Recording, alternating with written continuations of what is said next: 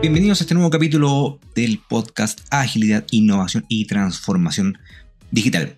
En este nuevo capítulo vamos a conversar sobre cuáles son las cinco disfunciones de los equipos para que así tengamos un equipo muy, pero muy motivado y también creando mucho, mucho valor para nuestro cliente. Así que vamos con eso.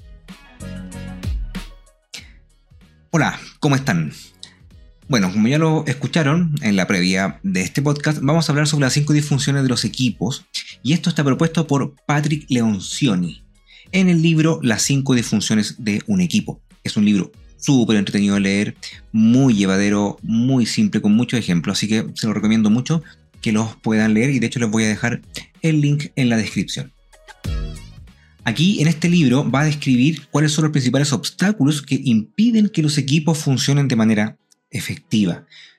Impide que los equipos obtengan un trabajo realmente en equipo y con eso no le estén generando valor al cliente, sino que trabajan de una manera más bien individual, le da lo mismo lo que hace el compañero, le da lo mismo los resultados que puede tener la compañía, sino que se enfocan solamente en su propio silo, en su propia área. Entonces ahora vemos cuáles son estas disfunciones.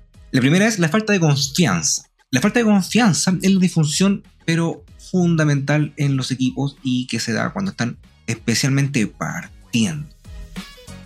Esto es cuando los equipos no confían entre sí, evitan conversar sobre sus errores de manera abierta, evitan también conversar cuáles son sus vulnerabilidades, qué saben, qué no saben, qué les afecta, qué les duele, etc. Esto va a llevar a un ambiente de trabajo súper tenso porque finalmente yo no me quiero exponer, no quiero mostrar que me estoy equivocando y finalmente eso va a estar impactando negativamente en los resultados del equipo porque nadie va a decir que algo está fallando. Nadie va a decir que yo no lo puedo hacer, no tengo las capacidades para hacerlo, así que por lo tanto sigue todo tal cual y no se cumplen los objetivos del negocio. Ahora, ¿cómo identificamos nosotros esto? Especialmente cuando los miembros del equipo no se sienten cómodos compartiendo sus ideas. O sea, todos dicen que sí, lo sé, perfecto, avancemos, pero nadie cuestiona lo que estamos haciendo. Nadie se preocupa de conversar los errores con los otros miembros del equipo. Entonces, aquí, ¿qué podemos hacer también para que esto lo empecemos a manejar? Primero, lo que debiésemos hacer es hacer actividades para que se conozcan mejor, para que compartan información incluso personal, porque así nos vamos a empezar a crear estos lazos en el equipo y con eso va a aumentar la confianza. Dado que vamos a estar también mostrándonos un poquito más vulnerables, por ejemplo, eh, decir, no sé, eh, en qué colegio va mi hija, eh, qué cosas hacemos los fines de semana, cuáles son nuestros hobbies, y empezamos a soltar. Así que en eso nosotros podemos hacer estas actividades de team building, ejercicios para construcción de confianza, etc. Así nosotros vamos a aumentar la falta de compromiso, vamos a aumentar la colaboración en la toma de decisiones porque vamos a sentir ese lazo y es súper importante crearlo. Lo que a mí me gusta mucho hacer con los equipos con los cuales nosotros trabajamos, es decir, por ejemplo, una vez al mes, vamos todos a comer a un lugar. Así vamos a tener un ambiente un poquito más distendido, vamos a conversar de cualquier cosa, no solamente hablar cosas de trabajo, sino que vamos a conversar de la vida. Y no solamente una hora, dos horas, ahí conversamos con la compañía también para que nos dé esa flexibilidad, a la cual casi siempre están abiertos a aceptarlo.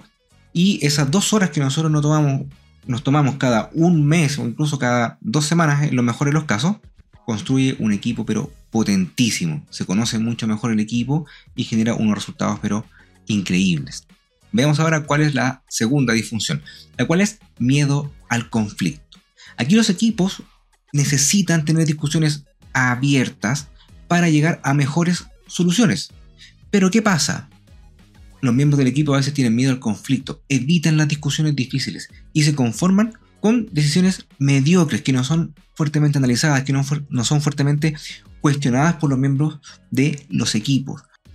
Por lo tanto, si aumentamos la confianza de los equipos, el miedo al conflicto va a tender a descender porque voy a tener, para que la redundancia, la confianza de hablar con mis compañeros de trabajo y decirle abiertamente que no estoy de acuerdo con algo, que a lo mejor un compromiso que quieren lograr no se va a poder porque hay mucho riesgo o va a costar mucho o a lo mejor vamos a tener que bajar un poco la expectativa del cliente, etc. Por lo tanto, es súper importante que los equipos entren en esos conflictos para tener decisiones mucho más conversadas y que todos estén de acuerdo finalmente con eso. ¿Cómo identificamos esto? Primero, es súper simple, evitan el conflicto. O sea, se habla de algo y dicen que sí. Y eso se debe a que hay falta de confianza, ¿cierto? Por lo tanto, cuando vemos que los equipos en las, por ejemplo, las reuniones de planificación de sprint o las reuniones donde tengamos que tomar alguna decisión, a todos dicen que sí, nadie cuestiona nada, ahí tenemos la primera señal de alerta. Ahora, ¿cómo lo podemos superar esto? Primero, estableciendo una cultura de discusión abierta, en la cual se pueda debatir de manera constructiva, no hiriendo obviamente a las personas, ni tampoco vamos a estar eh, diciéndole que no a una idea que podría ser buena o tal vez no. Ya, podríamos decir que no es buena la idea, pero la forma que nosotros lo vamos a comentar tiene que ser de una manera constructiva, poniendo otro caso, por ejemplo. Entonces también aquí esta discusión, por lo tanto, debe ser respetuosa y súper, súper productiva. Además, nosotros como líderes, lo que tenemos que hacer también es establecer las normas de la discusión. Por ejemplo, si alguien está hablando Perfecto, va a hablar hasta que termine su idea y que no lo interrumpan. También vamos a conversar que tiene que ser de manera respetuosa y es de trabajo, no es un tema personal. Así que por lo tanto ahí tenemos que establecer esas normas como, líderes. La siguiente disfunción es la falta de compromiso. Los miembros del equipo no se comprometen con las decisiones que son tomadas por el grupo, no trabajan juntos para llevarlas a cabo. Y en este caso, ¿qué ocurre? Que cada persona va a hacer su propio trabajo, su propio camino, no va a haber cohesión con el equipo completo y va a tratar de hacer y cumplir sus propios, por ejemplo, indicadores, sus propios resultados. Entonces, ¿cómo se identifica esto? Cuando los miembros del equipo no se comprometen plenamente en las decisiones que son tomadas por todo el equipo, asumen, se quedan callados, por ejemplo y por lo tanto van a estar ahí muy pasivos o de plano van a estar actuando de una manera muy indiferente y tampoco van a asumir ninguna responsabilidad por ese tipo de decisiones porque las sienten lejanas. Van a trabajar, como les comentaba, en base a lo que nosotros queramos trabajar. ¿Cómo superamos esto?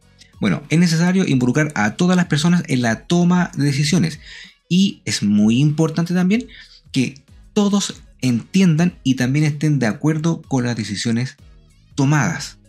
Es por eso que aquí el líder tiene que trabajar con un sentido de propiedad con los miembros de la, del equipo y así vamos a establecer metas y objetivos que son claros para todo el equipo. Así cada uno va a tener una responsabilidad también en lograr ese objetivo o ese resultado que nosotros estamos buscando. La siguiente disfunción es evitar la responsabilidad. Y esto es cuando los miembros del equipo no quieren aceptar responsabilidades. Se van a crear problemas en la ejecución de las tareas. Esto es porque si no hay una clara responsabilidad y tampoco no hay una clara rendición de cuentas en base a lo que yo estoy trabajando, el equipo no va a cumplir sus objetivos. No va a haber una reunión en que digan en qué está cada uno, en qué se pueden apoyar y yo voy avanzando nomás. O sea, si no se cumplió el objetivo o resultado que estamos esperando, me da lo mismo. Yo no me hago responsable por eso. Entonces, ¿cómo podemos identificar esto? Cuando los miembros del equipo eviten las responsabilidades o culpan a los otros por los errores. No es mi culpa, me falló tal persona, me falló esta otra área. Por lo tanto, esto puede indicar una falta de compromiso y también de colaboración con el equipo. Así que si empezamos a escuchar que se están echando la culpa entre unos u otros, otras áreas, etc., otra alerta. Entonces, ¿cómo podemos superar esto? Para evitarlo, es necesario establecer claramente las responsabilidades de cada miembro del equipo y asegurarse también que todos comprenden sus roles y responsabilidades en esto. También es importante establecer una cultura de rendición de cuentas en la cual los miembros del equipo se responsabilicen todos por el cumplimiento de estos objetivos. Vamos a definir las reuniones, cada cuánto las vamos a hacer con respecto a las tareas que tiene que hacer cada uno, los compromisos también que tiene que tener cada uno para lograr los objetivos comunes que estamos buscando, que son superiores incluso a los resultados que yo puedo querer obtener con mi propio equipo, con mi propia área. Y la última disfunción es la falta de atención a los resultados. Si el equipo no se enfoca en resultados, pierde de vista su principal propósito, que es lograr cosas, no solamente hacer tareas. Por lo tanto, cuando el éxito personal se convierte en prioridad en vez de los resultados del equipo, finalmente vamos a estar afectando estos resultados de la compañía, del equipo, de un producto. ¿Cómo vamos a identificar esto? Primero, si el equipo no tiene los objetivos claros y no se enfoca en alcanzarlos, ahí tenemos la primera alerta, ¿cierto? Y también, si no tenemos una clara priorización del éxito grupal en vez del personal. Por lo tanto, también tiene que ver con temas comunicacionales. O sea, si estamos buscando un objetivo a nivel de compañía, ¿cómo nosotros vamos a ayudar para que eso se cumpla? A lo mejor vamos a tener que sacrificarnos un poquito en nuestra área, no va a crecer tanto, vamos a tener que sacarle presupuesto en poder darle ese presupuesto, por ejemplo, a otra área y con eso podamos lograr los objetivos que nos está definiendo, por ejemplo, un directorio. Entonces, ¿cómo podemos superar esto? estableciendo metas súper, súper claras y medibles para el equipo. Y también vamos a asegurarnos que todos los miembros estén alineados en torno a esos objetivos. Y algo muy importante, celebrar los éxitos y fracasos para estar en constante aprendizaje. Ahora, ¿cómo todo esto nosotros lo empezamos a trabajar en los equipos?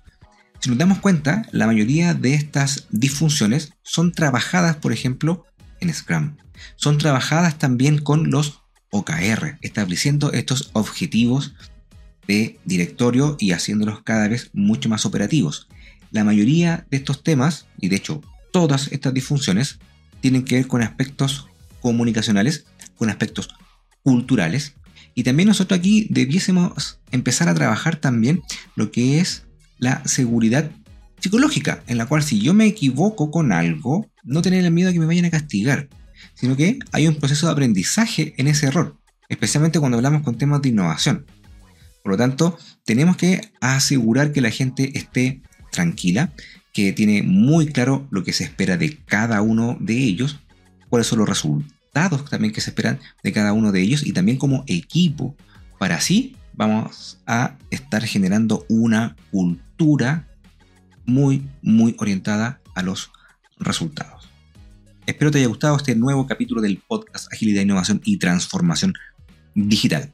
Y nos veremos la próxima semana en un nuevo capítulo. Un abrazo.